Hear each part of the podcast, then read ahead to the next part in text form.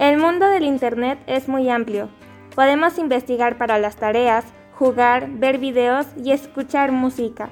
Pero así como se hacen esas cosas, también hay maldades. Hola, mi nombre es Fátima Valencia. Yo soy Kenny Hernández. Yo soy Dulce María y les hablaremos sobre la Dark y Deep Web. Pongan atención. Para empezar, ¿qué es la Deep Web? Dinos, Kenia, explica.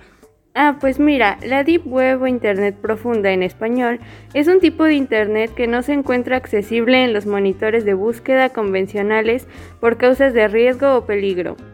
Se dice que el término Deep Web se atribuye al informático Mike Bergman. Asimismo, la Dark Web o Internet oscura es el contenido de la World Wide Web que existe en Darknets redes que se superponen a la Internet pública y requieren de software específico y configuraciones o autorización para acceder. Como ya habrán de suponer, entrar a la Dark y la Deep Web conlleva muchos riesgos como podría acceder a un contenido comprometedor, podría encontrarse con delincuentes, podría llenar de virus su PC, podría participar de actividades ilegales, Existen muchos hackers y criminales informáticos. Puede permitir el acceso y o robo de información personal. Y aunque nadie lo crea, la Dark y la Deep Web también tienen ventajas. Por ejemplo, número 1, libertad de expresión. Aunque muchos la dan por garantizada, no es así para todas las personas. También están los libros censurados.